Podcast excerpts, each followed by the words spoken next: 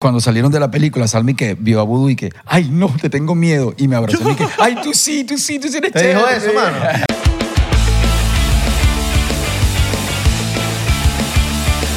Bienvenidos a otro episodio más de 99%. ¿Cómo están, muchachos? Mi nombre es Isra, para los que no me conocen. Mi nombre es Abelardo.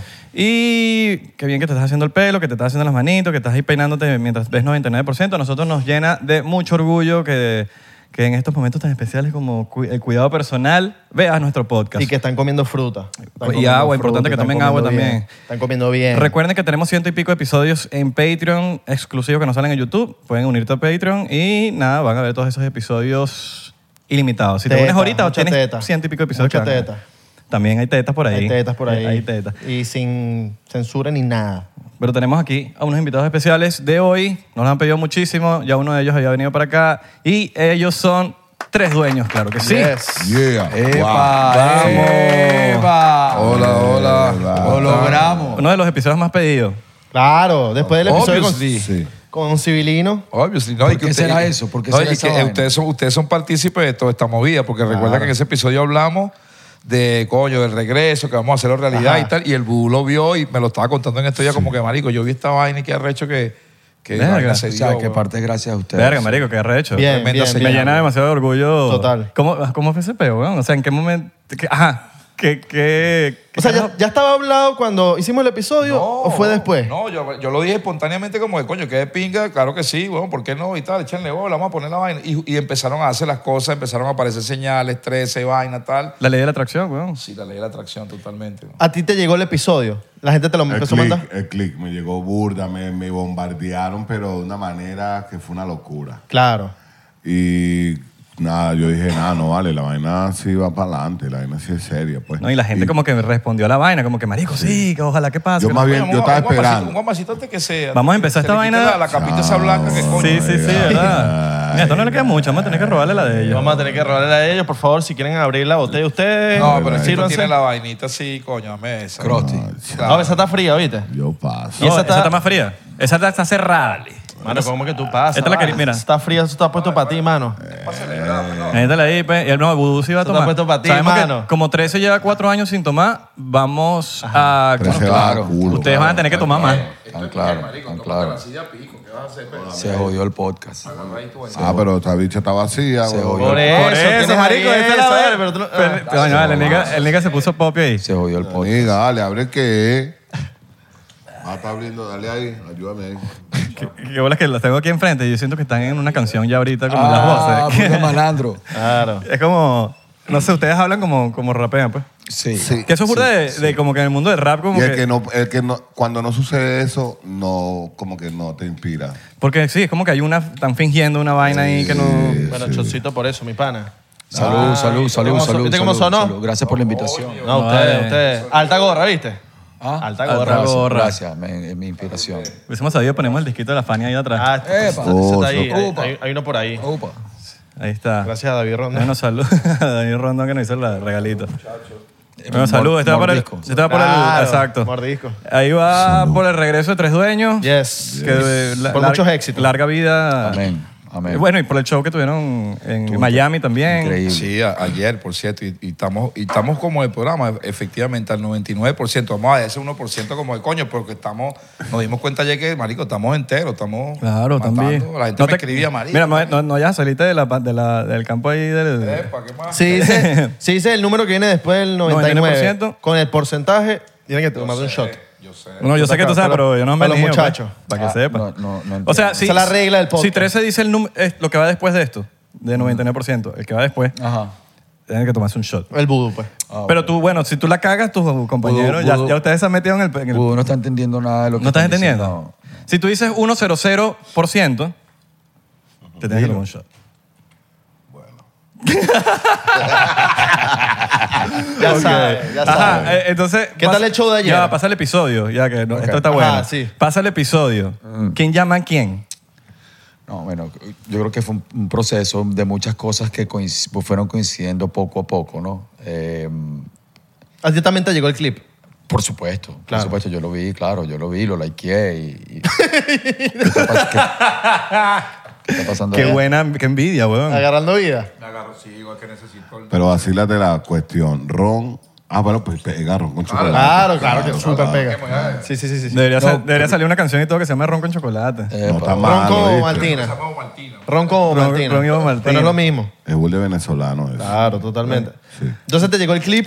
Me llegó el clip, pero yo también, por un lado, me puse como un día, me puse a investigar en, en YouTube distintos DJs mezclando, haciendo sus vainas en YouTube para ver qué estaban haciendo, qué estaba pasando, porque estaba como que sentí una necesidad de, de mezclar y de poner música porque estaba como un poco aislado de, de- del arte de DJ. Pues. Y me lo vacilado, lo estás, lo estás haciendo mucho en las redes. Y entonces, viendo a otros DJs en YouTube, dije, cuy, se me ocurrió una idea. Yo dije, bueno, voy a, voy a, pasar, voy a sacar mi display para afuera, para la terraza, y voy a revisitar como canciones viejas, canciones de antes. Y en ese, en ese, en ese estudio de las canciones fui poniendo canciones de Tres Dueños, Pago y Maleante. Y me fui reencontrando poco a poco con el sonido y también dándome cuenta como que, verga, esta canción la, hicieron, la hicimos en el 2005 y todavía, y todavía suena, suena actual y como que en ese proceso también la gente también se fue, fue viendo como que lo que estaba posteando, como que eso también abrió un poco la puerta, sobre todo para mí, para yo revisitar los temas viejos porque... La nostalgia también. Sí, nostalgia, todo ese elemento. Al mismo tiempo empezamos a, a- a- a- a establecer conversaciones poco a poco. Yo le decía, mira, Vudú, vamos a hacer esto. ¿Qué tal si hacemos esto? Porque parece que ya las puertas se están abriendo por el podcast, por varias señales. Él también lo vio, él también me dijo. Entonces, en un momento también se dio con la magia de, de Dios y también el, el- el impulso del- de, de la fanaticada, de la audiencia que nos escribían chamo, En las redes. Me- por me- 10 años, Claro. por 10 años, todos los días en las redes, en Instagram, todos los días, cuando, cuando regresan, cuando regresan, cuando regresan. No, cuando y regresan. ustedes dijeron, ustedes dijeron una vaina muy, muy real, muy. O sea, no, no sé cómo, cómo decírtelo sin más que real. Ya son unos tipos. Ya somos unos tipos. Ya que tanta, que tanto peo, que tanta vaina. Ya deja eso ya. Claro. ¿Me entiendes? Entonces, ese mensaje que ustedes, cuando ustedes dijeron eso, yo dije, verga, los chamos tienen razón, marico, ¿sabes? Es verdad. Uno no puede durar todo el tiempo con un peo, con una persona toda la vida, marico, o sea, que, que al final tú te pones a ver, los peos fueron estúpidos. Fueron, fueron peos de inmadurez, peos de que, no es que éramos muchachos, pero verga, era como que también en esa época había demasiado fama, demasiado ego, demasiado fan haters, demasiado verga, era, era muchas vainas. Y bueno, no entendimos mucha vaina, nos dejamos llevar y bueno, pasó lo que pasó. Y, Pero bueno. nos dimos cuenta, tuvimos una conversación, decidimos, bueno, vamos a, vamos a tener una, una conversación los tres, un, vía Zoom, vía lo que sea, tal. Y en el momento que establecimos conversación, es como si se hubiera caído una cortina de hierro. ¡Pra! No, había nada, no había ningún tipo de rencor, no había nada. En realidad, to- todo eso nos dimos cuenta que son como, no estupideces, pero son cosas que uno de- le da mucho valor. Y más valor tiene el catálogo, el repertorio, lo que vivimos, las experiencias vividas, este, todo lo que recorrimos juntos, ¿no? Y en el momento que se estableció la conversación, yo dije, no, vale, eh, eh, eh, como tú dices, hay una química entre los tres que no solamente se transmite en la música, sino que se transmitió en el cine. Y esa magia yo la valoro mucho. Y yo creo que la audiencia también. Y yo creo que en ese momento que establecimos conversación, yo dije, bueno, ya, ya, ya se cayó como toda la cortina y, y lo que quedó fue eh, la amistad, risa, nos cagábamos de la risa en la conversación. Y no había ninguna conversación como que, mira, pero tú, no, no, no, no. Era, mira, aquí, listo, borrón. No, y hubo llanto, hubo llanto. Sí. No, todavía, todavía. En Pero eso los, es bueno, en eso los es- ensayos. deja sacar los sentimientos, Claro. weón. Cuando nos conseguimos aquí, yo cuando o sea, el, bubu esperándolo ahí en el aeropuerto, echame dos horas y el pana no sale. Y coño, lo arrecho que es la vaina de, de, de la vaina familiar y esa vaina de que tú conoces a alguien tanto que era como, ¿sabes? La parte del vidrio, así que tú ves que la gente va pasando y dices, ah, ahí viene. Pero antes hay una rayita finita que también puedes ver, pero coño, no a distinguir quién es. Claro. Y los panas esperando así, yo por esa rayita, un Billy, ahí está, ahí viene. Con marico, ¿dónde está? Tranquilo, tú vas a ver, pum, y salió, y míralo ahí. Llegó, nos vimos y coño, casi que fue una vaina tan emocional que, coño, sentí que me flaquearon las piernas y todo, como que casi nos, nos desmayamos. Ahí fue como, respira así, y después cuando llegó 13 otra vez más y verga. ¿Cuánto tiempo ¿Cuánto- llevan sin verse los tres? Yo con el vudú. Cara a cara. Cara a cara yo con el vudú, 12 años fácil. Mierda, Y con 13 quizás Igual, pero sí aquí nos vimos en Miami algunas veces. Había momentos, Sí, sí. cosas. sí, Yo sí. estuve aquí antes de pandemia y me di con 13. Este, Exacto. pero fue nada más una como dos horas, tres horas que nos vimos y después más no supe más el loco. Pero en tus 3-2, no, no, No, de hace nada, rato. nada, nada. Ah, bueno, no- nos vimos una vez en Cotiza por la muerte de, de una persona que conocemos de Cotiza. Y. Familiar. Y, y yo, Cotiza, yo, estaba, yo estaba yendo al, al- al velorio y el bus se estaba bajando de su carro, yo el mío y tal, nos, nos pasamos por al lado y no nos saludamos. Eh, qué y chimbo yo, Eh, fue claro. Una vaina súper, me sentí tan mal así, pero dije, Baludo, que-. Porque tú te das cuenta, weón, después, marico, ni Dios lo quiera, uno deja este plano terrenal y ahí es cuando uno se, marico, esa mierda no lo deja Sí, porque te, uno te- en paz, te weón. pones a pensar, "Clic, le hubiese dicho esto. No, y totalmente. dicho, Gracias a, Dios que, nos, gracias a Dios que nos dio esta, esta bendición, esta oportunidad, porque eso es verdad. Y a veces te ronda la cabeza, tú dices, coño, o sea, te imaginas que pase algo y, y tú, ¿sabes? Después digas, coño. Y no te disculpaste. O Sí, no exacto. hablaste las cosas que tenías que hablar. No, claro, Entonces claro. Eso, eso pega. Y además que cuando ves a un pana que tienes mucho tiempo sin ver, que no importa las diferencias, cuando lo ves así de que tienes 12 años sin verlo, es como que te, te sabe culo todo.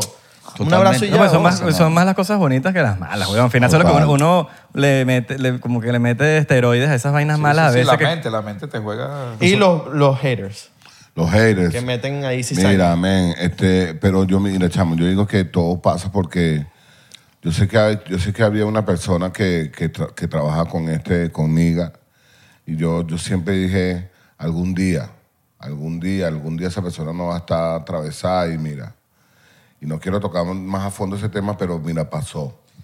También hay un- pasó y mira. También hay un tema que cuando yo inicié la música, mi sueño siempre era tener mi banda y tener mi banda por muchísimos años. Siempre he sido admirador de bandas como, como cuando veo Rolling Stones tocando en vivo, digo, verga, qué malandro estos panas que todavía tocan cinco décadas. Y yo siempre quise tener eso. Y cuando lo perdí con tres dueños fue como que, verga, pana, qué cagada.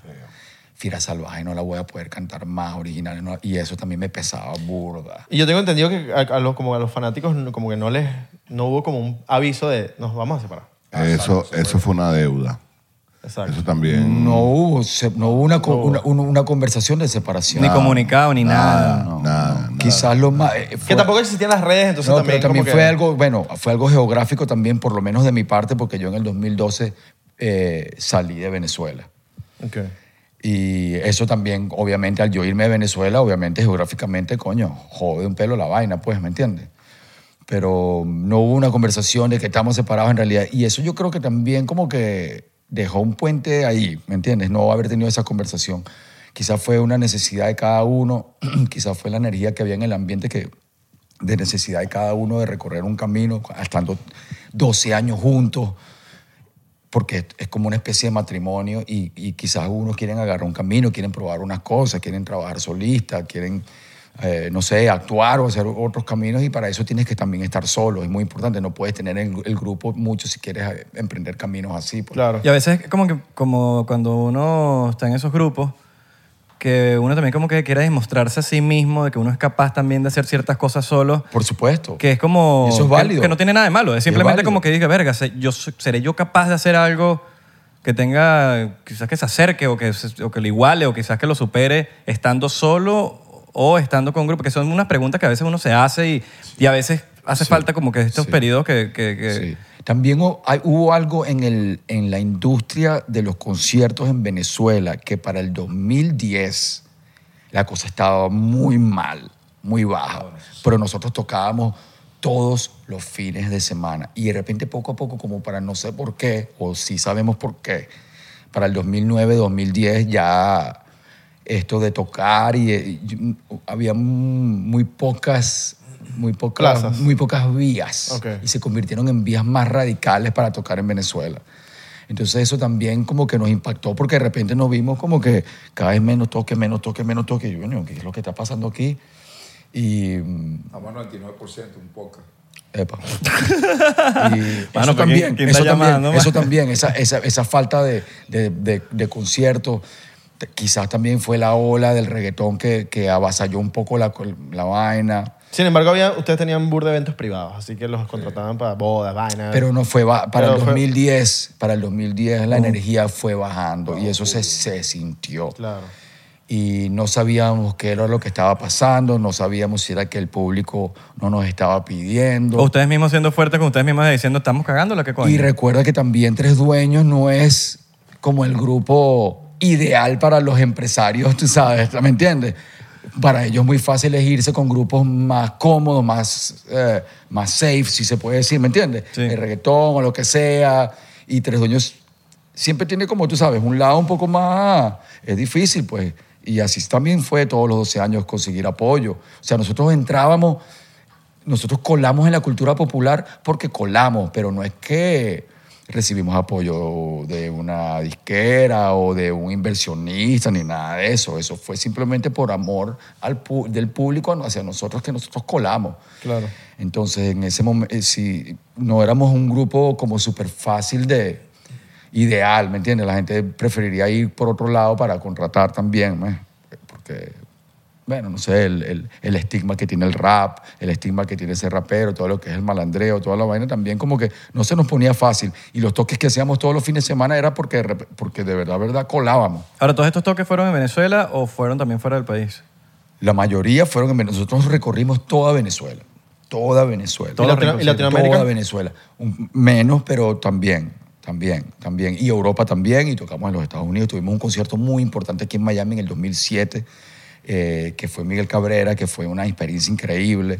Conciertos importantes en España, eh, Costa Rica, México. Pero, Colombia. Colombia. Pero Colombia- Llenar, llenar el, el- el- el teatro. Metropol en, en Bogotá, en esa época cuando habían cuatro venezolanos nada más adelante con una banderita, ¿Ustedes solos? era un gran logro. Con Y- Bomba y Bomba Estéreo. Estéreo. Y con Bomba Estéreo. Abría Bomba Estéreo y nosotros cerrábamos el show. imagínate Ah, bueno. pero- Sí, imagínate cómo estaba. sí, y era un show, ¿sabes? En un teatro full, con, con una época donde nada de que un poco de venezolanos allá apoyándose, sino con los colombianos. Claro, en esa época y que no había... Todavía, y que todavía yo paso por ahí por Colombia, en Medellín o en Bogotá, voy caminando por ahí y hay gente que me ha visto en el metro o en algún lugar y. Uy, parce, tal, vago sin maleante. O sea, se recuerdan, tres, se recuerdan. o sea. ¿Ustedes se acuerdan cuál fue el punto de quiebre que ustedes, dije, marico, ese momento fue la que la cagó todo? Es que fueron muchas cosas. Fue, fue bajando un poco la- el mercado y la industria de los, de los conciertos y eso nos, eh, nos creo que nos afectó mucho. Pero no hubo un día como que dijeron, ya, seguridad. aquí, hasta aquí hablamos, hasta acá fue como... Problemas personales. Que, que ese, fue, ese día fue que a partir de ese día todo cambió. No, porque bajaron los shows. ¿O fue de la nada así que dejaron de hablar? Bajaron los shows y si bajaron los shows no nos veíamos. y dejaron de hablar de la nada. No, es que fue algo paulatino, como que íbamos hablando cada vez menos, cada vez menos, ya no habían show, 13 se fue, ¿sabes? Obviamente el Bubu cayó en su, en, ¿sabes? Verga, que la este peo, tal. sí, sí, como que coño, chamo, ya esta vaina tal, ¿sabes? Empezamos a tener esa... Diferencia. Entonces, claro, al- al- yo por lo menos hablo por mí en mi caso, yo, coño, viendo que no hay una fuerza, 13 se fue, el Bubu está ahí como que también sintiéndose mal porque se fue y, y no hay vida, yo dije, bueno, mano, esto empezó a decaer, yo también empecé a alejarme y de un momento a otro, bueno, ya, ya no hablamos más.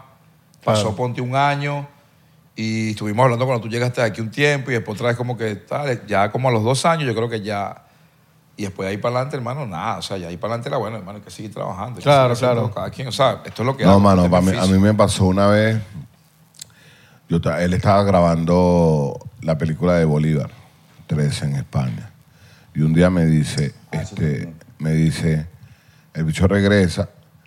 Y yo tenía todavía las coño, verga, pues para grabar y tal, coño, tres jóvenes, y bueno. Y el bicho me cita en un restaurante. Mira, marico, vamos a ver. Y yo estoy, nada, yo dije, nada, vamos a hablar.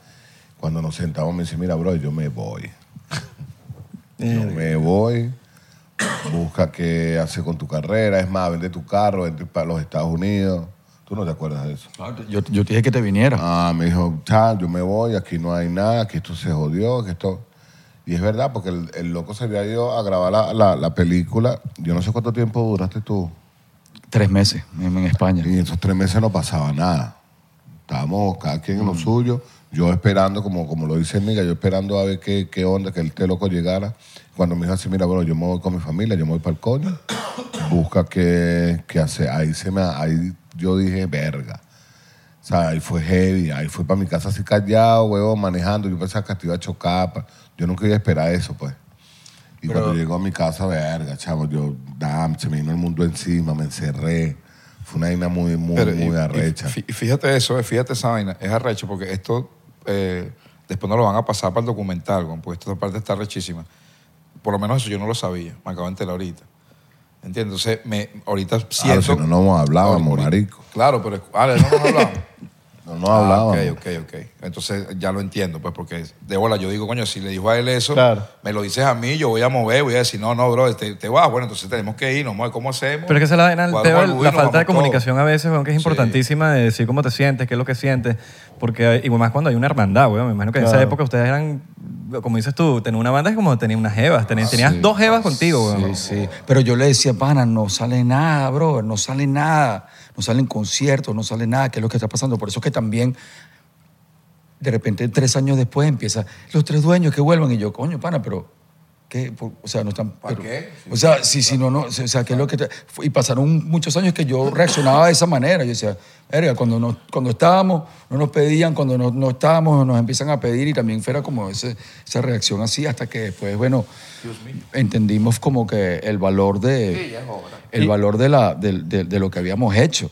Este, Pregunta, ¿y en la, en la parte musical, tipo, que querían, ponte, no sé, uno de los tres quería hacer algo nuevo y hubo diferencia en eso? Tipo, vamos a hacer esto nuevo y otro- los otros dos como que no, pero eh, eso está como que, como que medio yo, no- raro. yo nunca sentí eso. Nunca- no, nunca no, pasó nosotros eso en la- estamos en la burda musical. integrados, burda Ok. integrados musicalmente, burda, burda, Siempre, burda, ok. burda, burda, Siempre. burda. Y en algún momento no tuvieron como problemas de, marico, yo hago el coro, yo hago tal, o yo hago, yo no, como que no hubo nunca ese, porque a veces hay problemas con, no sé, me imagino que en el rap de que, no sé, weón, porque yo, porque yo no hago coro, porque yo no... O porque no, mi parte no empieza primero.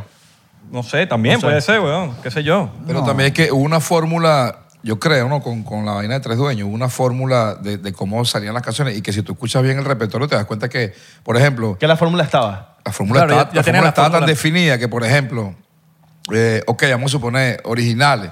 Me oye lujo de repente la pista que sea, ok, todo el mundo ve que esa parte es rechísima y tal, y es como, la parte más icónica de la canción, pero si nos vamos para Guajira, marico, no hay otra más, ¿sabes? Ok, ¿qué pasó? Mira cómo entró por. Es que es el vudú el que entró ahí. O vamos para, este, en hora buena suena el diplomático, ¿sabes? Grandes léxicos o en esas canciones. Entonces entró para tres. Entonces cada uno tenía como su entrada y los coros sabíamos que el Bubú iba a sacar un buen coro, que Tres iba a hacer un hook increíble en la vaina, y que yo iba a meter alguna frase importante. Sí, la fórmula estaba burda, Sí, así que... estaba muy- y era natural, era una fórmula que era natural. Y creo que ese era el palo de la vaina, que ya tenían la fórmula de que, mira, así es. el palo. En ese sentido.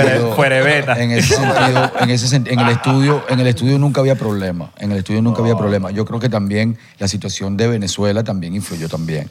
Por lo menos influyó para mí. Claro, obviamente. Influyó para mí porque yo acababa, yo, yo tenía dos, dos, recién dos hijos recién nacidos y veía la cosa que efectu- efectivamente, cuando yo me fui en el 2012, dos años después, Shout out Drew.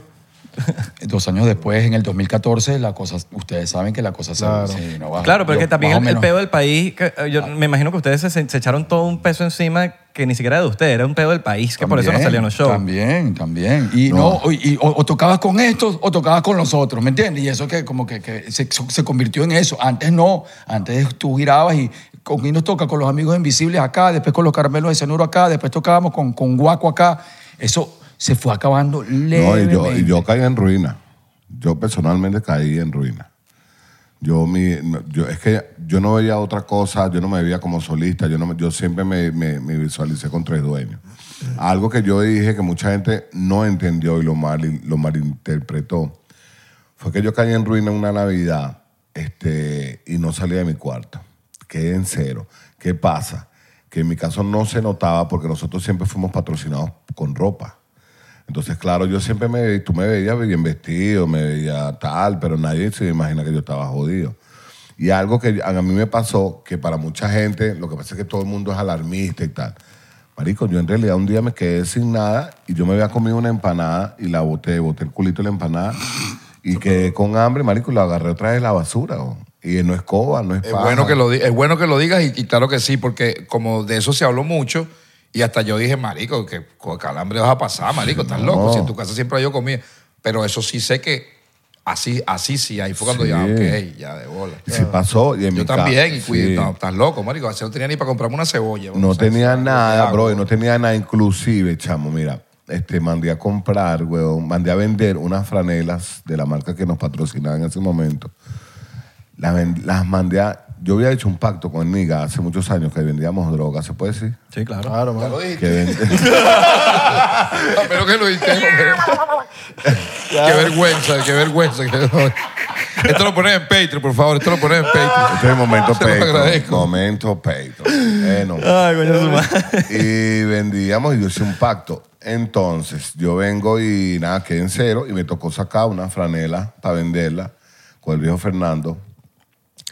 Para que tú veas lo que es cuando Fernando, tú te quiero, Sí, sonero. cuando tú veas cuando, tú haces un pacto con Dios y lo, lo rompes, pasa lo que pasa, te pasa vaina chimba. Bueno, marico, yo le voy las tipas para que las vaya a vender porque las dije, véndelas para comprar droga para vender otra vez. Pero iba a agarrar al tipo de, para que la vendiera a él y tal. El tipo se fumó las camisas. Y quedó más...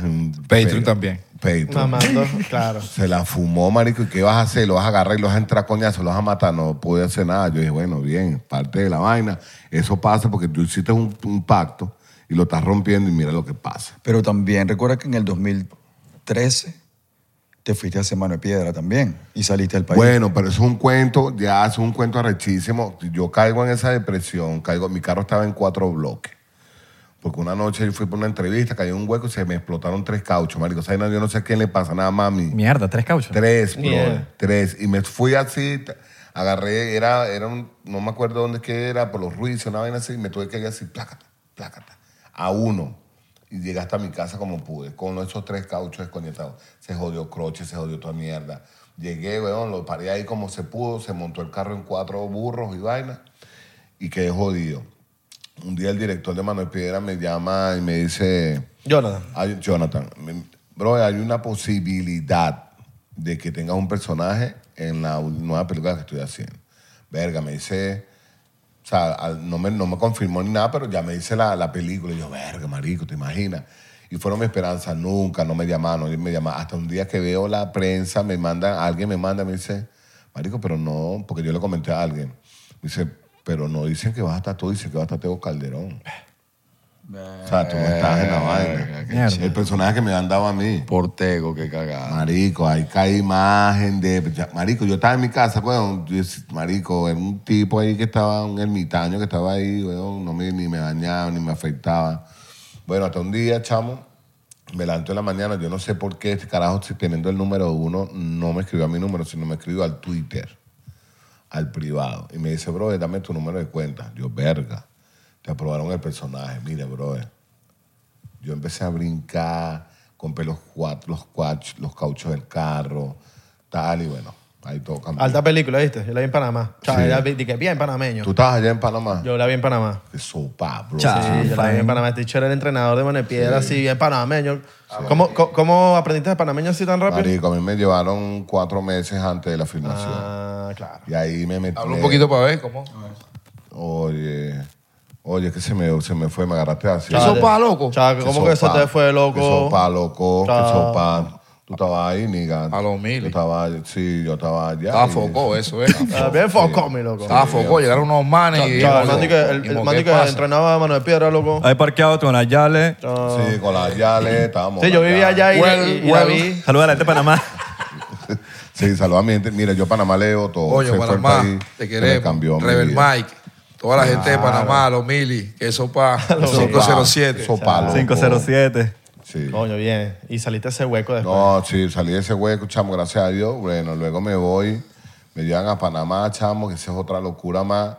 Y lo más brutal era cuando yo leí el guion, estaba era Gael García Bernal, el que iba a ser el personaje de Edgar. Y todos me habían dicho que el tipo era insoportable, que... O sea, yo trabajé con mi maestro y no fue fácil. Patreon también. Yo trabajé con mi maestro y no fue fácil. Pero le- la quiero mucho y la respeto. Con, Con Ana de Armas, cuando no era Ana de Armas así. Ah, pero Ana de Armas era más relajada. Claro, porque ella estaba, papi, empezando. Sí, estaba más y además estaba rica. Yo me la morboseaba, Sí, era demasiado rica. Patreon. Van a coronar un dineral en ese Patreon. con este Vamos a lanzar al agua todo esto para YouTube. No jodas, chamo. Qué bola. Pero, pero, verga, man, cuando me dicen así, no, que este, que sacaron a, Ga- a Gael García, ahora está Edgar Ramírez. Marico, me sentí bien porque dije, por lo menos hay un venezolano que verga, me apoya en la vaina, porque yo estaba cagado.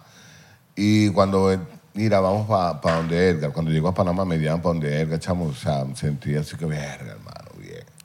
Finísimo, pues. Sí, Como que no llegaste solo al salón de clases, ¿sabes? Cuando No, con- eso, Con, una persona eso. y que, verga, marico, no estoy solo. No, y, y la anécdota que yo siempre cuento es que, como, como les dije, en Panamá todo el mundo habla era de Tego, de mi personaje. Todo el mundo, a la prensa, a todos lados. Cuando dijeron que iba a ser vudú, marica, tú, tú, tú, ¿quién es vudú? Claro. ¿Me entiendes? ¿Qué es esto? ¿Quién es este tipo? Y vaina. Entonces, nada, me to- a, a mí me tocaba, yo llego a Panamá a empezar la filmación, a mí me tocaba como 15 días después de que comenzó el rodaje. Ahí, me- ahí, yo todavía no estaba, pero yo siempre estudiándome mi personaje, me entió mi peo. Además, me entrenaron en boxeo aquí en Venezuela. En Venezuela.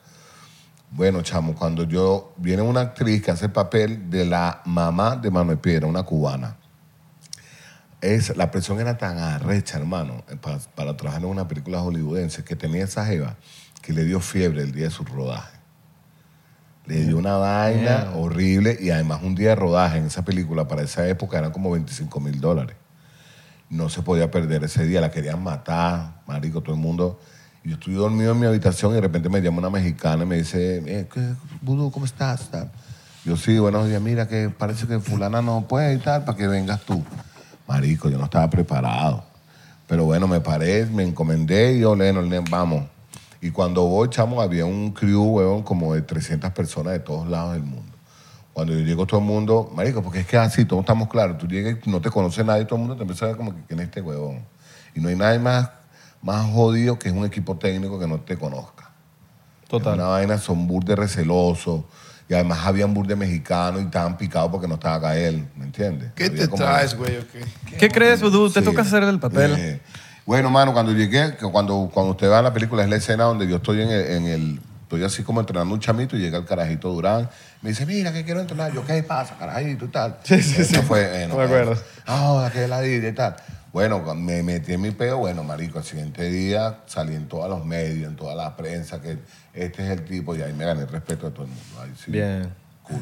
¿Y mientras ustedes qué estaban haciendo? Yo, yo acababa de, de trabajar con Edgar en dos películas. Yo trabajé con Edgar en The Liberator y luego trabajé con Edgar en... eh, que no estábamos en escena juntos, pero estábamos en la misma película que se llama The Counselor. O sea, en un mundo La paralelo, la Edgar pudiese ser un cuarto dueño. Eh, yo- Porque ya casi eh, que- Ed- Edgar, tú eres el cuarto dueño. Wow. Ok, que esté claro. Y mm, hice The Counselor, con, dirigida por Ridley Scott también. Entonces yo, yo creo que nosotros, yo creo, recordándome, creo que de repente yo vi que por ahí había un camino, ¿entiendes? Y entonces eso también, yo también quería explorar todo el mundo de la actuación, era algo nuevo para, para nosotros. No, y monetario también, que, que las películas... ¿Cuántas por- por- películas has estado tú, Pedro? Mira, chamo, yo creo, película, película en realidad. No, no, no, no, no me, no me peli, no importa, o sea, la que sea. Todas las películas, no, no me vas a decir con esa vaina. Tomamos un trago, ¿vale? Salud, salud, salud. Pasa, No, ¿vale? pero, pero ¿sabes qué pasó también? Que con Secuestro Express, la misma, el mismo éxito, el mismo éxito que tuvimos con Secuestro Express, también, también nos ¿Estás quitó. ya? También nos los quitó. La, gente no se explicaba por qué Secuestro había tenido el éxito y nosotros caímos en el mundo cine- del, del cine venezolano como paracaidistas, pues. porque Claro. nosotros- y yo me imagino que había mucho recelo de la gente que ya estaba en la industria del cine, como, ¿y estos carajos de dónde salieron? la película más taquillera. Entonces, lo que, lo que nos dio éxito también nos quitó y nos costó de 2005 arrancar otro proyecto hasta, hasta el 2010, 2011, 2012. Secuestro Express los ayudó en la parte de tres dueños como, como grupo. O sea, tipo... en- Sí, Demasiado, claro, ¿eh? Tres Dueños claro. nace en la camioneta de Secuestro Express, Sí. mientras entre escena y escena, los, Claro. los tres encerrados en la camioneta hablando huevonada y empezamos a idear vainas y dije, coño, vamos a hacer, vamos a grabar un disco de Tres Dueños, pero pensamos que iba a ser ¿Qué bola? O sea, Tres Dueñas nació fue En grabando Express. Express en, la, en camioneta, en la camioneta. En la escena de la camioneta. No, no, cuando teníamos que estar en la camioneta. Un motorhome, Ah, ok, ok, ok. Porque hay una parte ya, que está como en el Esperen un- secuestro, que está como en una... Esperen un Sí, rato exacto. ahí, esperen un rato ahí que están cambiando la cámara. Entonces había que estar ahí sentado ahí los tres y entonces empezamos a hacer coros, empezamos a hacer vainas y dijimos, coño, vamos a grabar un disco como tres dueños, pero lo pensamos así como, como algo informal, como joda. sí, Pero esa misma informalidad, ese approach informal que le dimos a ese disco fue lo que, lo que dio la magia. Y agarró mucho, en pocos meses agarró mucho más vuelo que lo que habíamos hecho con Vagos y Maleantes y que lo que yo había hecho con Increíble, 13. ¿Me increíble. entiendes? Y Tres Dueños sí agarró fuerza y de repente cuando menos nos dimos cuenta pegó Fiera Salvaje después de la película No, y ahí fue, ahí eso fue un despegue que no paramos por cinco años. Y que también fue muy, muy oportuno que la película salió en agosto del 2005 y como ya teníamos el disco listo, dijimos, vamos a soltarla ahorita mismo, Ahí cuando salga la mismo. película. La mejor estrategia. Salió la película, soltamos el disco y la vaina fue toda una cosa llevó a la otra y boom. Y de repente estábamos girando, o sea, de repente estábamos en El micrófono, el micrófono. De repente estábamos en Europa. Sí, eso es parte de mis excentricidades. Me gusta, pues sí como, ¿sabes? Como Luis Miguel, pues yo puedo hablar desde aquí, mira, como, mira, mi- mira, mira, vale. Mira No, qué fuerte. Te pongo, te pongo River si quieres ahí. Ay. Bueno, sí, men, sí, este... mm, O sea, es que la gente pudiese pensar como que no vale, estos bichos hicieron una estrategia rechísima que no sé qué vaina. La vaina fue así. Y no solamente eso, yo lo digo siempre, nosotros grabamos la- el Secuestro Express en el 2002, Secuestro Express sale en el 2005. Yo estuve tres años, yo estuve tres años Wow. diciéndole a mis panas que, yo, que hicimos una película con Rubén Blades y mi maestro y se burlaban de mí porque pasaron tres años yo otra, Claro. vez, con- otra vez con el mismo cuento, weón, de qué película, qué película ni qué coño. Efectivamente, 2005. Y, y no llegaste a perder la esperanza y que, ¿será que la Yo película. Sí, claro no va a salir? sí. Yo sí a veces caía en depresión y Niga siempre me decía... No, pero yo me "Espérate, recuerdo la espérate". llamada de, de Jonathan, me llamó, ah, yo estaba comiendo en un restaurante ahí, comiendo pizza, y me dice, Está bro, sentado, ¿estás sentado? Vendimos la película Miramax. Y yo, what?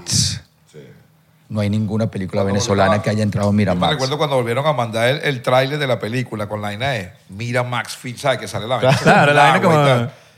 Yo dije, mierda, marico. O sea, esta vaina que uno tiene años viéndola, uno que es cinéfilo de alguna manera viendo toda esta vaina en el cine, esta marca, este, esta compañía, y de repente estás ahí. Y bueno, obviamente después llegar a Hollywood con la vaina y tal, y, y estar ahí con esa, en, en esa, en esa movida, pues tan- Marico, me acuerdo, marico, fue increíble porque yo me, yo creo que vi esa película aquí en Weston, creo que fue. Y ve la vaina así como que cine normal y veo la vaina así, se fue- yo de mierda, marico, qué recho ve una Ajá, vaina, nada más no fuera venezolana, pues. Marico, ¿y no viste que las personas salían de ver la película y vacían la cola otra vez? Para volverla a ver. Marico, yo vi la sala mía, la sala que yo fui, esa vaina está hasta el culo. Pero fue el público que no tenía nada que ver con el cine venezolano que amó la película y que le hizo taquillera. Si fuese por el gremio de cinematográfico, ¿sabes lo que decían? Ah, no, vale, esos carajos son malandros, weón. Esos carajos no actúan, eso no es actuar. Claro. Eso no es actuar. Todos nos desvirtuaban. bueno, pero el papel no es malandro, pues.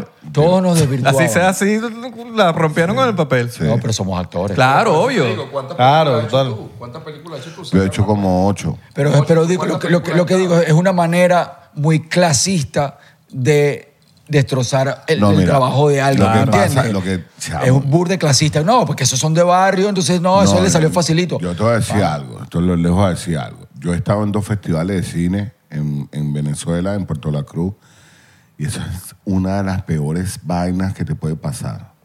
Eso es una mocha, una mecha, una, una desangrada, huevón, que todos esos directores lo que hagan es a reventar. tras, traslere, como desmeche, un desmeche. Un desmeche. Claro. Hermano, sea, una- eso es ¿cómo te eh, todos los directores.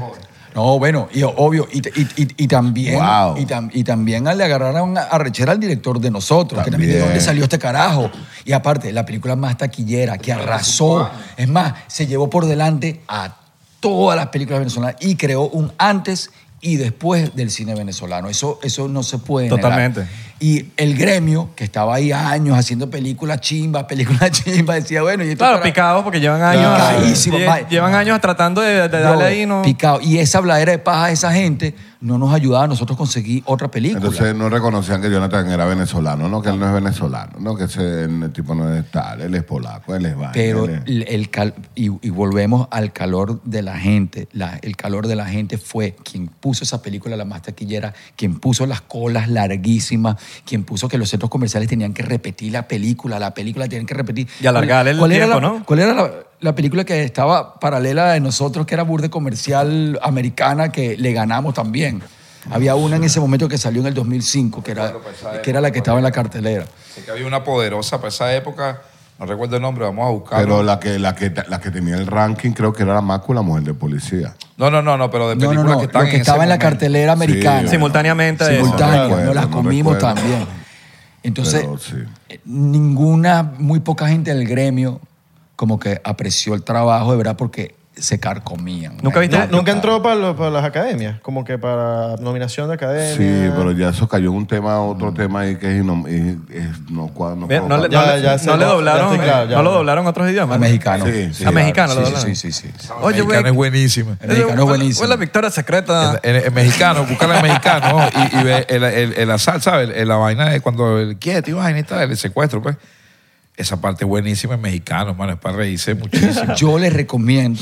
No, pero lo mejor es. Yo lo que recomiendo es el que doblaje el nosotros. doblaje, porque, porque nosotros la doblamos después en un estudio junto con Jean Paul, saludo a Jean Paul, hicimos como doblaje de nosotros mismos pero yo creo que eso jodiendo. eso está en YouTube, eso está en YouTube. Ah, como para la joda. Sí, pero no, no, no, no es joda, está en el DVD. Para el Oh. DVD era lo que Es un featuring en el DVD de bueno, el doblaje No, no. por, por el director y los actores. Sabes que en, en los DVD había eh, director's comments, com- Sí, sí, comentarios, sí. bueno, pero los nosotros en vez de hacer comentarios, espontáneamente empezamos a doblarnos unos al otro, que si yo doblando el vudú, este do- me doblaba a mí, y nos cagábamos en la risa, y está en YouTube, tienen que verlo. Verga. ¿Cómo lo Lo busco? voy a ver, lo voy a ver. Eh, Ah, bueno. eh, secuestro express comentada. Comentada, exacto, secuestro precomentada. Es Está lo bueno. mejor, es lo mejor, vamos a, poner- vamos a poner un clip aquí, ahí está. Par- eh, además, No además... te, no te estás escuchando, pero no estás hablando de Sí, mi el micrófono. micrófono. Verdad, negro, agarra el micrófono de mierda, Además, mira, Max... Lo mira, tiene en el culo, marico. Lo- No, le está- lo tiene ahí metido. aquí. Ah, Además, mira, Max...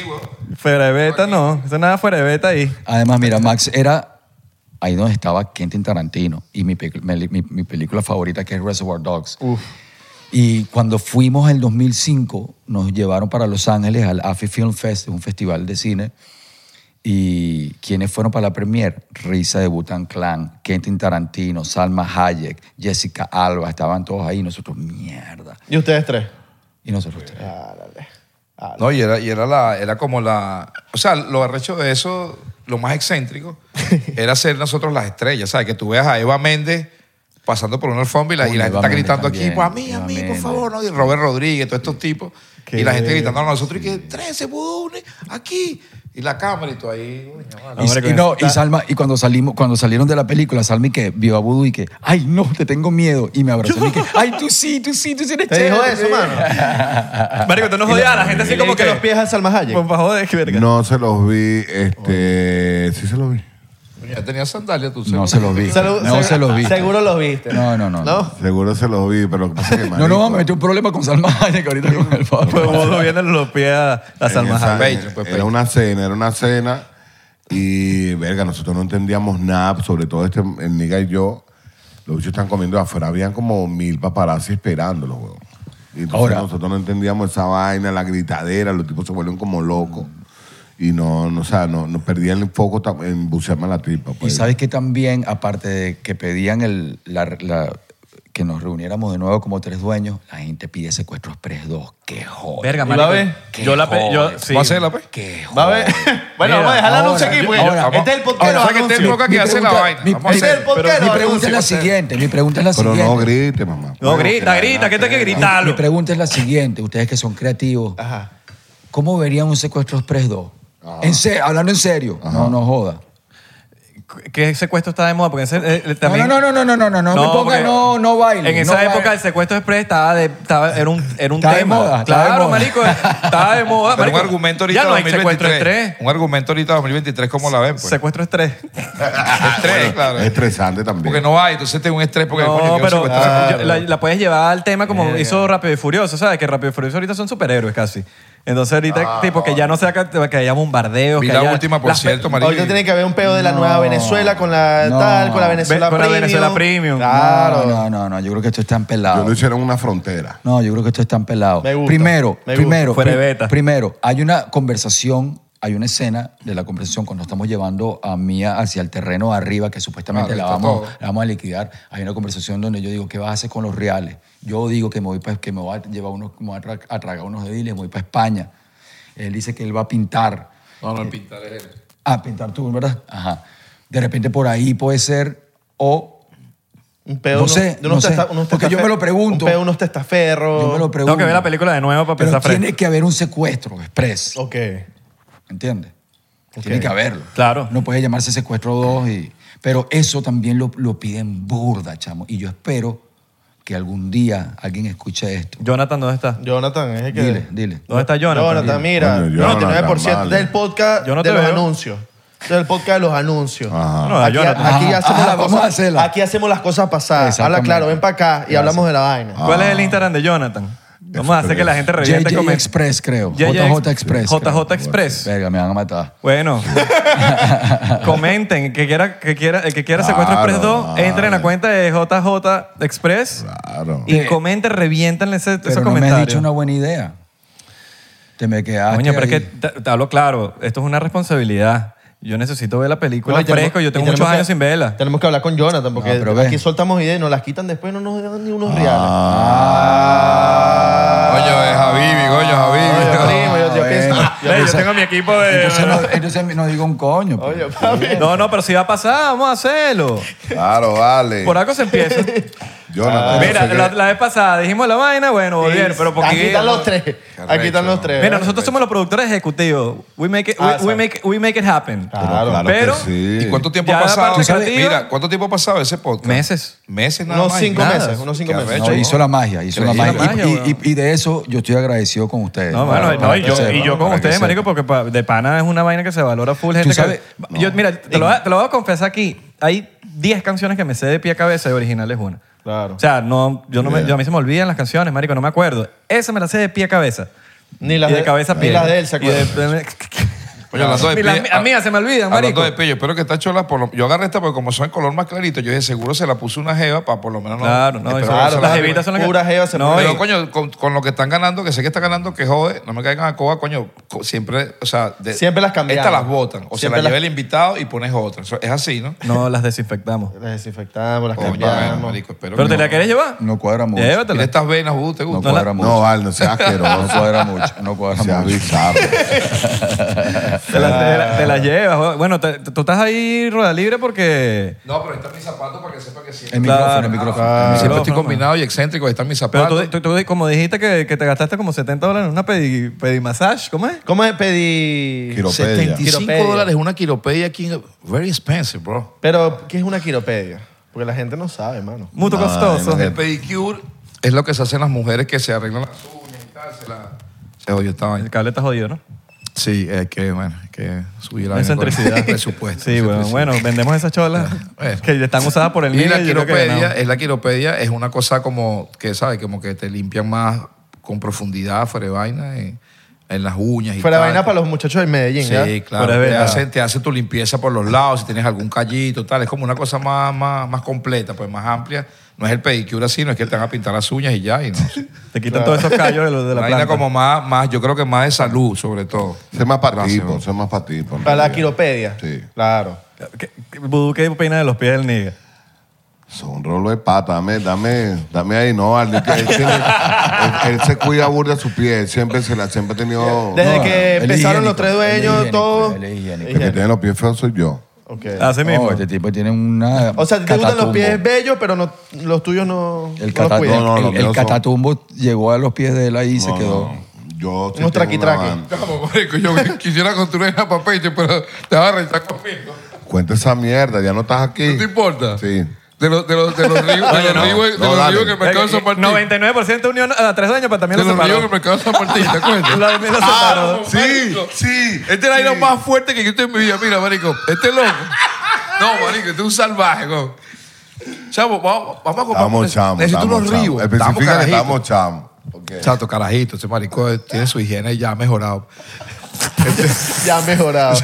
Vamos a comprar unos ríos, unos ríos clásicos así y tal. Coño, marico, el mercado San Martín, era en ese momento estaba sonando fino. Capitolio, obviamente, Metromercado, pero el de San Martín tenía como una cosa ahí exclusiva. Mira, hay unos ríos allá que no son los clásicos clásicos, pero están de pinga. Vamos. Tipo, llega, marico, venga, sí, esto, ¿cuál es tu talla? Tal. Y este marico cagaba la risa y yo, este marico, ese río, se va a poner unos zapatos y coge la risa y la vaina y tal. Bueno, se quitaron y estoy ahí esperando y bueno, agarra el zapato, pa, se lo pone. No le quedó, weón. Entonces, cuando se lo quita, chamo, que yo estoy aquí, marico, me llega el tufo así, yo, chamo. Marico, huele a queso guayanés recién sacado. Una vaina increíble. Y yo, No, de- después de dos semanas digo, afuera. huevo, basura, tú tienes zapatas de Dios del bicho. Arigo, es parebol y tal. No, O sea, ¿sabes pues, qué pasa? Le entregó el zapato al tipo, el tipo. Mira, "Coño, valga la bro, cuña Yo no aquí". puedo, tienes que llevártelo. Se lo Vaya, lle- ya va, ya va que la cuña aquí, le ponen un pitico. Es que no sé si a usted le ha pasado, marico, que los New Balance siempre eran así. Sí, chamo, los New Balance Los son New Balance chis, siempre sí, tenían sí. como un tufo chimbo. Sí, de New No, pero si tienen un, Balance. un Ahorita la tema- culpa es New New Balance, New Balance. Balance. Así le dicen Una ahora. compañía multinacional, pero tiene peo pecueca. Sí, yo creo que ya sí. viendo weón. a Hay una peo. vaina ahí porque yo nunca he tenido ese PVP cueca y con los New Balance es justamente. No, mentira, con los Ríos es la vaina. Con los Rigos. Con los Ríos, Ríos, perdón. Yo estoy, coño, me jodí, weón. Patreon, por favor. New Balance, perdón. Una compañía multinacional inglesa. bueno. Nosotros no jodiendo. somos los que estamos hablando mal de New Balance. Igual, yo soy. Gualabido, yo soy. Vance. Bueno, para mí me pasó, pues, me pasó. Y yo tenía esos bichos. Verga, qué hecho que te acuerdas de esa mierda. Yo tenía como, ¿qué? 14 años. Teníamos como 15 años, exacto. Y te llevaste los, No, los zapatos. marico, no. Sí, me El tipo se tuvo, no, Ah, porque el no, tipo no le quedaron. El se tipo se tuvo que devolverle, o sea, traerle la otra talla. Y el tipo le decía, ah, chamo, ¿y cómo yo hago ahora con, con esta vaina? ¿Cómo yo hago con Bueno, por eso se, ah, ponlos aireados, ponlos, ¿sabes? Que tú ponlos aireados y que yo Ponlos sé. afuera y al sol, al sol, al sol. Marico, qué bola lleva. O sea, no, no se. Ustedes se conocen desde, el- desde hace... Crecieron juntos. Claro, yo tengo una anécdota. Mira, marico, yo tengo una vaina que yo me acuerdo todavía. Estábamos prácticamente, yo creo que tenía, él tenía como tres años y yo dos. O tres igual. Mierda. O sea, ¿Usted se acuerda de las ardillitas? De la chica. Ajá. Ese teléfono parece carpintero, porque hace ríe. Esa mierda la cantaba este chamo. Y éramos dos niñitos. Teníamos los vinilos, yo tenía el vinil. Sí, él tenía la vaina. A Estados nosotros, Unidos. yo me acuerdo. lo trajo de Nueva York. Sí, yo me acuerdo una vez que estábamos- Excéntrico. Sí, bro, est- estábamos. y a él lo car- estaba lloviendo, estaban las dos familias. A él lo cargaron, lo, lo taparon con un paño y a mí. Y me acuerdo que estábamos de brazo. A mí eso no se me olvida. Yo tengo 48 años. Marico, ¿y tenés- y Wow. ¿te acuerdas de esa vaina? de los- Sí, sí, Qué bola, porque yo, también, yo te creo, weón, porque yo también me acuerdo de vainas que yo no sé ni cómo me Yo acuerdo. no me acuerdo de esas cosas de ese tamaño. Yo tampoco. Chamo, y lo que yo Me acuerdo de acuerdo- los 10 por ahí, claro. Y a mí no se me olvida eso. Y él cantaba burda esa vaina. Burda, chamo, la tenía pegada a las ardillitas. Eso era una vaina que cuando estábamos carajitos, eso era como que un boom. y me la sabía todo, y me la sabía en inglés, ¿sabes que también? Entonces, y las canciones en inglés que salían para esa época, yo me las sabía. Entonces los panas míos me decían, venga, marico, tú hablas inglés, ¿qué arrecho? Y yo, claro, entonces me preguntaban qué decía la canción. Ponte Michael Jackson cuando salió el disco Dangerous y... ¿Te acuerdas del rap? El rap de... ¿Quién era que hacía el rap? ¿Te acuerdas? Protection, the Q's, Pero ese rap lo escribió, ¿Te lo acuerdas? escribió Biggie. Biggie, no, creo. No, no me acuerdo quién lo rapeaba, pero... No, no, Biggie no. escribió este, un tema de, de Michael Jackson. Ah, ok, Claro. el tema que rapean. Ah, Claro, ok. claro, ya al sé cuál es, final. que están en una escalera Ah, claro, que cae... ¿Y si ustedes se criaron juntos, cómo conocieron a 13? ¿O quién lo conoció primero? de... Yo me crié también con ellos. Ah, perdón. Ah, yo te iba a en decir que era- Cotiza. pensé que ibas a hacer un intruso. No, no, es mentira. Cati- En el edificio Cotiza. Yo soy malandro de No, no, edificio. no, no, di la verdad. Para el este. No, fue, fue, fue, no, no, no, no. fue, fue- bueno, mucho después, fue mucho después. Este, en realidad, yo conocí, fue al negro eh, por la radio, de la misma manera como conocí a Bostas. Eh, yo en 1996 llegué a Venezuela en un viaje, vivía en México. Que por cierto, en México me hicieron secuestro express. Que bueno, esa historia la Así cuento ahorita. mismo. Eso me ayudó a ser el personaje del, del secuestrador. Porque yo viví la experiencia en México. Qué loco eso. Y en un viaje que hice a Venezuela, una amiga me dice, mira, hay una chama que se llama La Cosmo Baby en Hot 94 y ella invita gente a DJs, porque yo empezaba a hacer DJ, y ella invita gente para que pongan música. Y yo, verga, qué bola. Sí, dale, ¿dónde es? Eso es en el Sanville, en 90 en 94.1. Me apunta acetato. No, no, no, CD, CD, CD ya, estamos en CD 96. Entonces me llevó mi carpeta CD y vaina, estaba ella ahí, la, se llamaba La Cosmo Baby el programa, y me dio un espacio un día, me invitó, y entonces puse, puse rap, puse bután, puse todo lo que yo tenía ahí, y la vaina fue un éxito, y me dijo, verga, ¿por qué no hacemos esto todas las semanas y vienes otra vez la semana que viene y la semana que...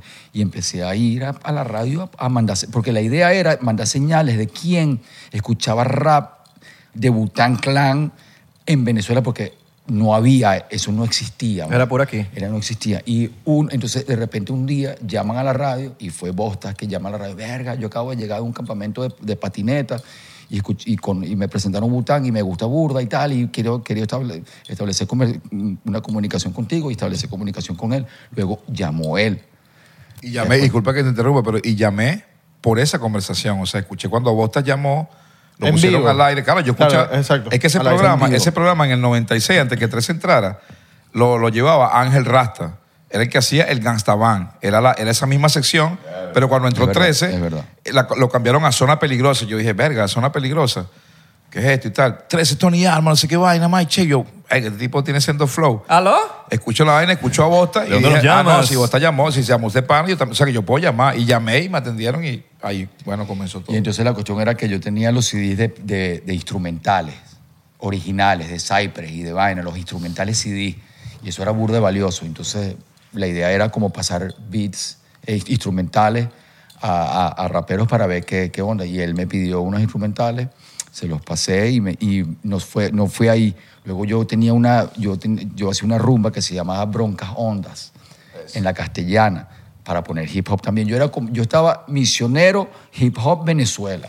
Yo cuando estaba en México, yo dije, yo voy a llevar el hip hop para Venezuela, yo veo una tierra fértil, hay qué hace falta para el hip hop y todos los elementos que hacían falta para el rap venezolano, yo veía que estaban en mi país. Entonces yo al regresar empiezo toda esa onda y empiezo también a hacer una fiesta en, se llamaba Es- Espacio, en la castellana. Y, y tenía un micrófono, un, open mic, yo mezclaba y se montaba. Y cuando se monta el negro, pana. Reventó. Es una, vaina, es una vaina muy especial para un productor esos momentos porque tú, tú no, tú lo que ves es magia con arte, con oro. Y yo lo vi y yo dije, ah, no, no, vale, que va, este carajo rapea rechísimo. Luego se montó Rottweiler y pa- rapeó rechísimo también, pero increíble, con, sin nada de experiencia. Era una vaina Qué como que momento. era, era, era pura energía nata lo que hizo él, lo que hizo Rottweiler, lo que hacía Bostas en, eso, en, en esas fiestas. Y ahí empezó. la y entonces él me dice, no, pero es que yo tengo un grupo, que somos los vagos y maleantes. Y me presenta al doctor aquí presente. Siempre estaba calladito. Tenía tres clinejas. Siempre calla- unas clinejitas y siempre ca- calladito y, am- y amargado. y luego, Maleantes, entonces yo, yo los voy a producir, yo les voy a producir un disco a ustedes, tal, vamos a hacer pa, pa, pa, pa, pero primero venía Straight from the Cloaca, que es el tercer disco que no se conoce de la corte, que es el disco de la corte y su familia. Pero ese disco nunca salió porque la disquera le pareció como que demasiado malandro, donde estaba, estaban los vagos, estaba un 87, eh, recuérdame que Eso fue antes de Venezuela. Ardilla, Subterránea. vamos, Acapela, Ah, cuando o sea, estaban comenzando, El, el primer grupo de Escuadrón, Ardilla. El con primer Romero. grupo de Ardilla. La primera, el El primer, difunto la- Ardilla, que en paz descanse. la, eh, que Ajá. descanse. La primera Claro, persona que Sacapela, grabó. ¿No te acuerdas? Sacapela, no sé qué La vaina. primera persona que grabó Ardilla fui yo. Muchísimo. Y habían otros grupos más. Y ese disco se hizo, nunca salió, pero sí como que se coló por la calle. Y Sí ahí- está por ahí en YouTube. ellos hicieron una Sí, canción que se llama por ahí. Doctrina Callejera en ese disco, Doctrina Callejera. Y la vaina fue increíble. Y entonces yo le dije, mira, yo creo que podemos hacer un disco, yo se los puedo producir, pero un disco que sea una tesis del salso, que es lo que yo estaba tratando de investigar, desampliar la Fania, de, de buscar ese sonido latino, porque también era como que, si voy a hacer, porque yo era DJ, pero me la un pelo, el antro, mezclar hasta las 5 de la mañana. O sea, no veía que esa era mi función como DJ. Pero cuando conozco lo que, está, lo que comienza a hacer Risa y lo que comienza a hacer DJ Mox con Cypress Hill, yo digo, verga, yo quiero hacer eso, pero al estilo venezolano. Y empecé a, a- a investigar y a, creé la palabra salso. Y ahorita ya se conoce como salso. Y les dije, vamos a hacer una Dos tesis. Mira, qué arrecho. Mira, dos personas salsa. que han creado la palabra salsa y salso. En Venezuela. Este, Danilia- Da- Danilo Filla y Calona, que creó la palabra salsa. Venezolano, ¿no? Venezolano, Claro. claro, el locutor, el loco Danilo. Y 13 Tony Arma, que es el Danilo de ahora, creó salsa. Porque yo decía, le voy a poner un nombre. Gracias, y entonces era salso, salsa, hop. Entonces, salso, salso. Y así fue que se creó. Y les dije, vamos a hacer un disco completo que sea una tesis de lo que es el salso y ustedes van a ser los protagonistas de la vaina. Se va a llamar Papidandeando. No, uno, no sé, ellos ya tenían su concepto de Papidandeando que me decían. Me, me lo explica, no te lo voy a robar, perdón. Ese es tuyo. Y tenían, y, la- y nace la canción Papidandeando y cuando, porque yo hago el beat. Ah, no, no, yo, yo, la este me idea. llegaba con un pocotón de CDs quemados, todos rayados, de salsa. De salsa. Y entre ellos me dio el, la canción que tiene el sampleo de Papi Andy. Sí, marico, yo agarré. Sí, pues tú eres medio productor también, Sí, ¿verdad? Como que... sí. Él tiene el oído. Yo agarré un día y escucho la canción Café Tostado y Colado de, de Eddie Palmieri. El pedacito que tum, tum, tum, tum. Correcto. Tum, tum, tum, es tum.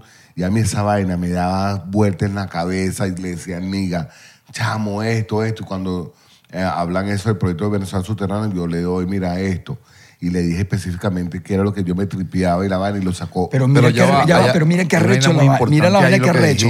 Él, Momento Patreon. él pone. No, no, no, no, esto es No, este sí es para Él pone el CD, pone la, él, él- él pone la idea como los artistas. Es arrecho cuando los artistas, cuando los artistas ponen algo para la música, que no es como que, ah, yo soy artista y que el productor haga todo y yo llego y, y- y simplemente pongo. No, el artista propone sonido, que es perfecto para, para un productor, perfecto, porque ya viene con una idea de cómo quiere que suene. Entonces me trae el sampleo él, monto el beat y luego entra este demente y le pone, oye, oye, ya me verán. Déjame Fuma- hablar de eso, porfa, un poquito cuando pueda. Dale. Esa es su dices. parte. Por favor. Ya. No, No, pero, no, pero es que yo, no, no yo- por eso. Yo quería decir es que simplemente Claro. cuando lo dice, es el mismo momento cuando lo vi rapeando en, en- en la fiesta, es el mismo momento que cuando dice, oye, oye, me yo dije, "A- aquí fue. Mira que- es. Mira lo emocionante de esto y trans- lo trascendental de esto, hermano. Era el año 1996 y estábamos en Cotiza pensando y... No, en serio. El año 96 estábamos en Cotiza, el Vudú busca ese sampleo de Eddie Palmieri, hermano. Y el tema es este, que yo escribí esa canción en el año 96. Escribí yo Papi Andeando. Esa estrofa. Oye, oye, ya me verán fumando un taco a los Marley. Todos los panas se burlaban de mí. Decían, "Este Pillaron está que loco". eso está medio viral en, en TikTok, como que se. No, no he Sí, visto. medio, medio ahí. Sí se puso viral. Bueno, Sí, a sí, sí. empezar Es a un pedir mi himno, vaina. esa vaina a cobrar. a cobrar. Este, pero No, entonces TikTok yo, no paga. yo vi la vaina y, y, coño, escribí la canción. Los panas míos como que no daban mucho crédito al tema. Pero bueno, fino, yo seguía para adelante. Cuando el vudú empezó con la vaina de que este tiene que ser sampleo negro, así, la que tal, que ya el vudú había escuchado, obviamente, papi andeando. Entonces, lo que quiero decir con eso es que, mira, en ese año creé eso, estaba apareciendo Zona Peligrosa en Como Baby, después me conocí con 13, fui al concierto que él dice Bronca Honda, hice mi aparición que me presentó Bosta. ¿Qué? ¿Qué, bro? ¿Cómo te llamas? ¿Cómo es tu AKA? Y yo, marico, soy el presidente. Yo en esa época era el presidente. Eh, Black One, el presidente. No eras Mr. VIP. No, no, Black One, el presidente. Pa, me monté y todo, pupita, puti, pito, piti, Increíble, piti, piti, increíble. pa, puti, todo el mundo, ¿qué? No se me olvida. Ok. Y con 13 vainas. Entonces, lo que quería decir, Pedro, era que, ¿te acuerdas cómo fue? el- o sea, yo te decía, ajá, ¿cómo? pero dime la vaina cómo es. Y tú me decías, marico, imagínate el, el tum, tum, tum. Claro, pero él hacía eso más el Big Box. el- y yo, y yo le decía, oye, oye, ya me verán fumando un tabaco a los Bob Marley, papi dandeando en una Harley Davidson. Marico, claro, esa es. Cuando le llegamos a 13 con eso, hermano, historia. Recuerdan los vídeos. Entonces comenzamos a hacer el disco. No, pero ya termínenla. Ah. Ah. y, lo, y mira, canal de mira, Clips. Al canal de Clips. Y, lo- y la misma magia. Y la, y- y la magia fue pasando, pasando. Igual cuando Tres Dueños, cuando comenzamos a, a- a ver qué iba a haber en ese disco que íbamos a hacer así como de joda, yo había, yo había hecho esta pista de Fiera Salvaje. Y en, una, en la camioneta, porque fue el que me recordó eso, nos íbamos en una van a un concierto. Y le dije, mira, marico, acabo de hacer este video, el CD quemado. CD quemado. Y lo, mira, pongan esta vaina ahí. Y empieza a sonar la pista de Fiera Salvaje. Y él ya tenía ese cartucho ya en la, en la, en la cámara, ya la tenía listo. Y me dice, esta vaina es así, así, así, como Fiera. Y como productor, veo oro de, de una, veo arte. Lo vi, lo vi, vi el futuro. Y dije, verá, qué bola. Pum, pum, pum, llegamos, la grabamos. Efectivamente. Y así fue con, con- con- po- poco a poco con todo. Él también Sí. llegaba con, son- con propuestas sonoras. Yo, cuando, cuando hicieron ese, ese tema, él me manda el beat. Y el tutun, tutun, tun, tun, tun, era como de villo, ¿no? De villo. Y Avi, yo me, yo no me acuerdo. chepaba, no chepaba el sampleo. ¿Qué pasa? ¿Qué pasa? Bueno, yo le pongo un pitico ahí. Y yo me dejo llevar. yo me dejo llevar por la vaina de la fiebre del sábado por la noche. Fiebre del sábado por la noche. A mí siempre me llamó la atención esa vaina. De la película, sí. Pero me llamó siempre la, la palabra fiebre del sábado por la noche. Y cuando él me manda el sampleo, ya Niga tenía ya el coro de Fiera Salvaje, ya la vaina, inclusive lo, toca, lo tarareamos en shows y vaina. Y yo me ponía yo a, escribir solo y me enfoqué en esa letra de sábado de rumba 12 de la noche, todo listo. Ya yo la tenía ya, ya lista. Y cuando viene el, el momento de grabar, marico, todo, todo como que cuadró, fue una magia así, él viene este carajo, lanza el, el- así, así. Y él mismo nos dirigía, decía, porque lo, la grabamos arriba, como si estuviéramos grabando un hip hop todo duro. Y este weón, no, marico, es así, así, así, como fiera salvaje. Sí, es para los culos, no es una vaina de malandreo, es para los culos. ¿Qué? No, no, no. Eh, Sí, bueno, hora que 6. sí. Hora 6. Verga. Dale, sigue, Y- papi, se quieren ir. Y también pasó con, tam- también pasó con, con- con Venezuela Subterránea. La llegada de Jonathan a nosotros fue por el éxito de Venezuela Subterránea. Y un día me llaman por teléfono y me dan un mensaje, mira tal, que soy Jonathan, que tal, que soy director, soy burde fanático de Venezuela Subterránea y quería ver cómo para hablar contigo. Y yo andaba en una hora y no le paré bola. Y volvió a llamar otra vez, cham. Y le dije, bueno, le, le dije, bueno, vale, vente, vamos a hablar. Entonces cuando llega me dice, no, que yo quiero ayudar con el disco de Venezuela Subterránea, tengo unos contactos afuera, quiero ver para que se este disco arrechísimo y tal, que quiero ver unos contactos. Y después que hablamos eso, él me habla de que, coño, ¿sabes qué? Yo tengo como una idea de hacer un, un corto, un cortometraje sobre, sobre el secuestro express, lo que está comenzando a pasar. Inmediatamente yo le, yo le dije, verga, me acaba de pasar ahorita, yo viví en México y me acaba de pasar esa vaina y, me- y le, di- le conté cómo, cómo fue la vaina. Me dice, verga, qué bola, en serio y tal. Y yo le dije, sí, pero mira, chamo, un corto es chimbo, no vamos a hacer un corto, vamos a hacer una película. Y, te- y, y él, ah, él quería que fuera un corto de un hijo y un papá que secuestraban express. Y le dije, coño, pana, esa vaina no cuadra. Aquí lo que cuadra es, yo te voy a decir, ¿sabes Venezuela Subterránea, el disco que te gusta? Bueno, eso voy a hacer yo con, con Civilino y con Vudú, y yo voy a hacer el puente de clase media, y ellos son como la mano fuerte del barrio y tal, y lo vamos a hacer así tal, y carajo, verga, y va a ser un largo, carajo, verga, qué bola, y lo puedo conocer, sí. Los llamo a ellos, no me creyeron, no me creían. Mira, pana, que quieren hacer una película, ¿qué tal? No me creían, no me creían, hasta que tuvimos la reunión, y luego empecé- él quería que improvisáramos, y en la improvisación salió toda la película, improvisando, y también magia, ¿Tú magia, sabes- magia, magia, quién- magia. quién- ¿A quién casteamos nosotros? A George Harris, weón, Mierda. para ser personaje de Jean Paul. Nosotros le dimos una coñaza a George Harris en un apartamento, weón. Y además el loco no quedó, yo creo que el loco nos odia, weón. Pero coñazo, ¿de verdad? Claro, marico, porque era un- tenía que ser una vaina real, hasta la cabeza en la poseta Claro. se la metimos. sí, ¿En negro. serio? Qué buena. Hermano. Qué locura. Luego es que el director, entero- el director dejaba la puerta de la puerta, o sea, recibía al que iba, al que venía al casting, lo recibía. Ok, espérate aquí, hermano, te quieres tomar algo y tal. Decía, espera, ya vengo. Se salía, dejaba la puerta abierta del apartamento y nosotros entramos a secuestrar al Pácata. tipo. El tipo decía, nada, me, deja- me entraron para el apartamento y me van a matar. Entonces, imagínate O sea, que ese no le- casting. no le avisaban. No le avisaban. Entonces, el tipo estaba en el casting de verdad, sin saber qué está pasando, me están robando, me van a matar. Y así fue como casteamos. A Jean Paul, que es un tipo súper sano, lo pusimos a consumir droga. Bueno, este, la escena es esta. ¿no? Aquí está este perico, esta coca. Ya va, y terminaba la, o sea, le caían a coño, terminaba la escena y le decían, bueno, ya listo, gracias, te puedes ir. Exacto. no, Y- y- y- no nos llame, además, nosotros, no, no nos tengo- llame, nosotros te llamamos. Tengo, tengo que da- da- mis respetos a Jonathan que, s- que entendió Qué buen que nos, casting. tenía, que nos tenía Sí. que dejar libres. Nos tenía que dejar libres y simplemente escribir. Entonces, ¿qué pasa? Empezábamos a hacer reuniones en mi casa eh, dos veces por semana y empezábamos a lanzar ideas. ¿Ustedes, ¿Ustedes hicieron el guion? No, él lo escribió, Participamos. pero lo que... Ya va, espérate. Estoy llegando para allá. Ya va. ¿Sí o no? ¿Sí o Ya va, ya va, ya va. ¿Quién lo escribió? Ya va, ya va. Nos reuníamos dos veces por semana y entonces empezábamos a lanzar ideas. a lanzar- no, pero que luego nos roban la cámara. Verga, sí, sí. Y él se iba en la noche a su casa y escribía. Y al día siguiente, Organizaba a la todo. próxima reunión, llegaba con la... Y falta esta, ¿qué podemos hacer aquí? Este decía, no, vamos a hacer esto, eso, eso, sí. Ah, y también, obviamente, el léxico que había escrito Jonathan no era el léxico adecuado. Entonces, ellos le decían, no, esa vaina se dice así, así, asado, así. Y así fue creciendo, creciendo, creciendo, alto. Es un asalto, ¿no? Y que, ah, Ese bucán se un así. Vamos a proceder a secuestrarte. Y entonces así fue entregándose reuniones semanalmente y de repente, brother, tengo el guion listo. Brother, están sentados. Tengo el guion Brother, listo. Lo logramos.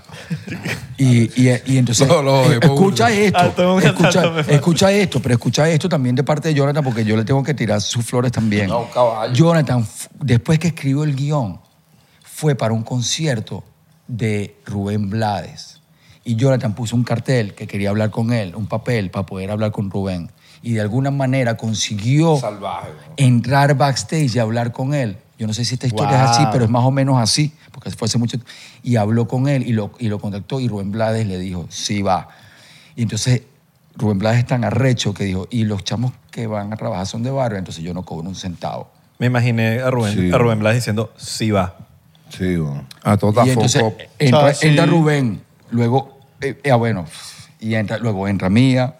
Y, Porque no había y presupuesto, dices tú. Eh, no había presupuesto para la película. No, no, había un presupuesto. Había presupuesto. Pero producción, ¿no? Pero recuerda, Para ti. recuerda, la película se graba en el paro petrolero. Ah, no había ni Coca-Cola, no había nada. Claro. Nosotros grabábamos en una camioneta y en varias veces nos persiguieron, weón, nos persiguieron porque había paro petrolero y había como una escama en la calle, ¿sí o no? Mm. Había como una escama en la calle que, que es lo que está pasando porque el, por el paro.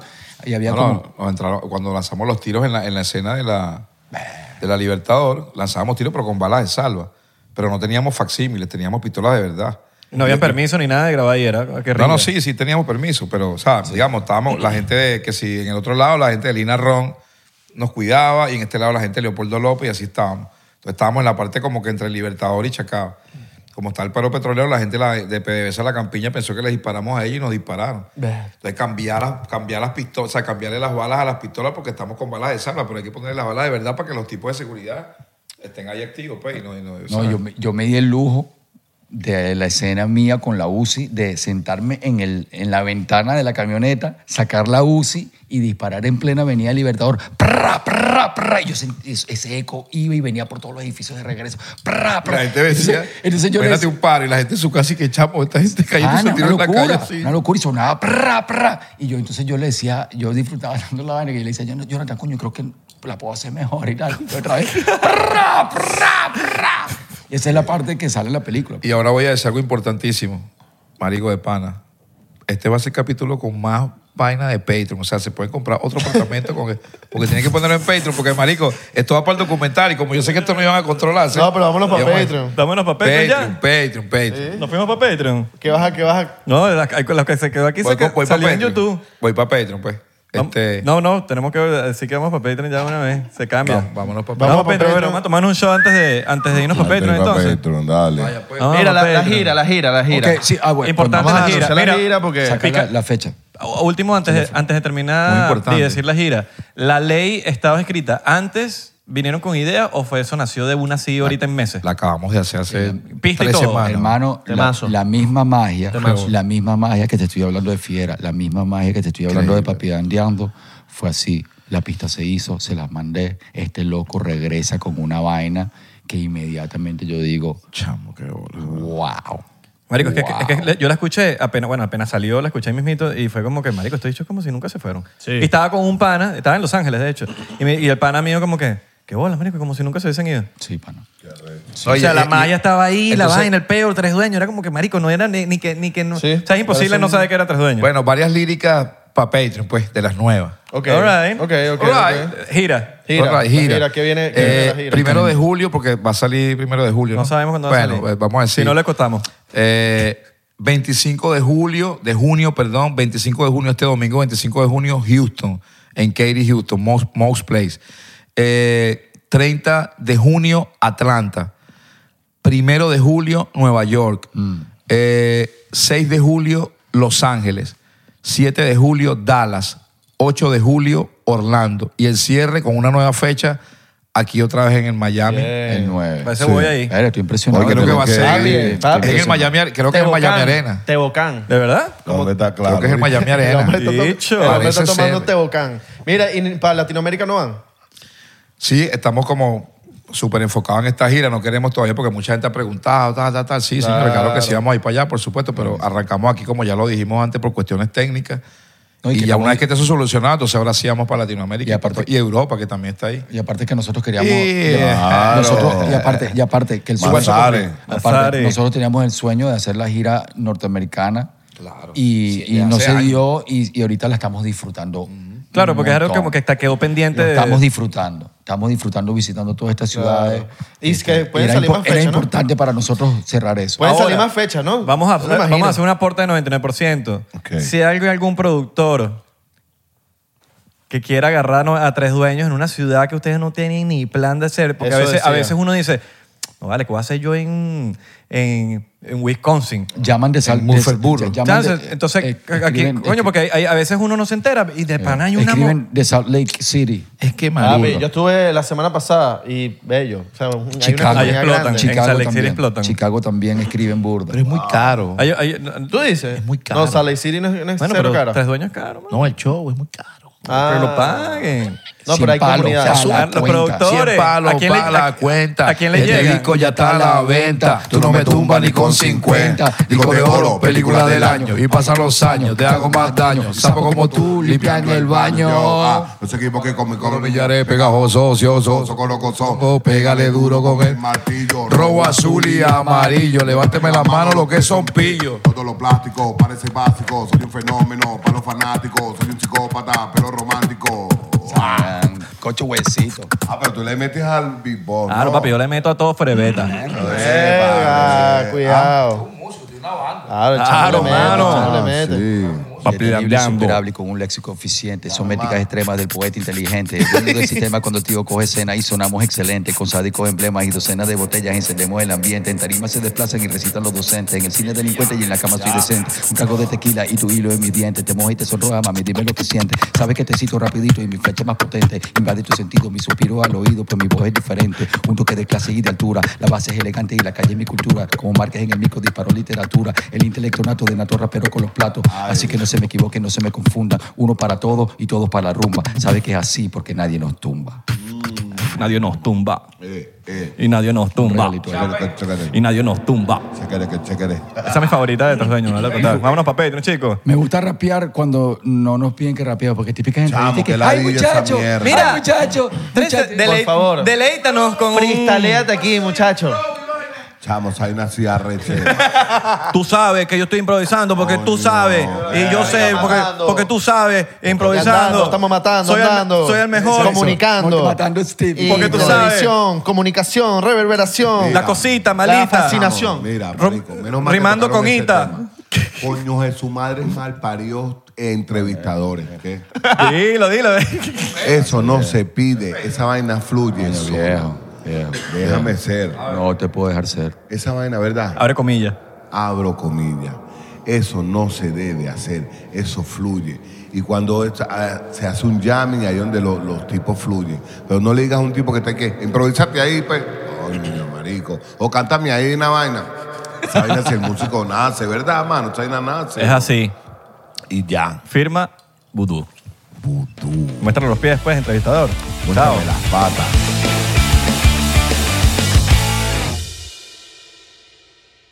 ¿Estás listo para convertir tus mejores ideas en un negocio en línea exitoso? Te presentamos Shopify.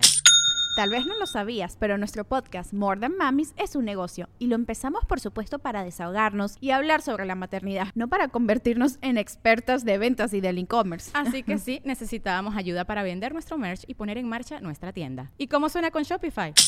Llegó otra venta. Shopify es la plataforma de comercio que está revolucionando millones de negocios en todo el mundo. Ya seas un emprendedor desde tu casa o desde donde sea, Shopify es la única herramienta que necesitas para iniciar, administrar y hacer crecer tu negocio sin dificultades. Con Shopify puedo gestionar pedidos, envíos y pagos desde cualquier lugar, brindándote toda la información y estadísticas de tus ventas al detalle. Regístrate para un periodo de prueba con tan solo un dólar al mes en shopify.com barra sonoro, todo en minúsculas.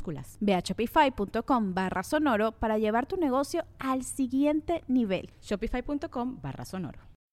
When you need mealtime inspiration, it's worth shopping Kroger, where you'll find over 30,000 mouthwatering choices that excite your inner foodie. And no matter what tasty choice you make, you'll enjoy our everyday low prices, plus extra ways to save, like digital coupons worth over $600 each week. You can also save up to $1 off per gallon at the pump with fuel points. More savings and more inspiring flavors make shopping Kroger worth it every time. Kroger, fresh for everyone. Fuel restrictions apply. Hello, it is Ryan, and I was on a flight the other day playing one of my favorite social spin slot games on chumbacasino.com. I looked over the person sitting next to me, and you know what they were doing? They were also playing Chumba Casino. Coincidence? I think not. Everybody's loving having fun with it. Chumba Casino is home to hundreds of casino style games that you can play for free anytime, anywhere even at 30,000 feet. So sign up now at chumbacasino.com to claim your free welcome bonus. That's chumbacasino.com and live the Chumba life. No purchase necessary. Group. Void prohibited by law. See terms and conditions. 18 plus.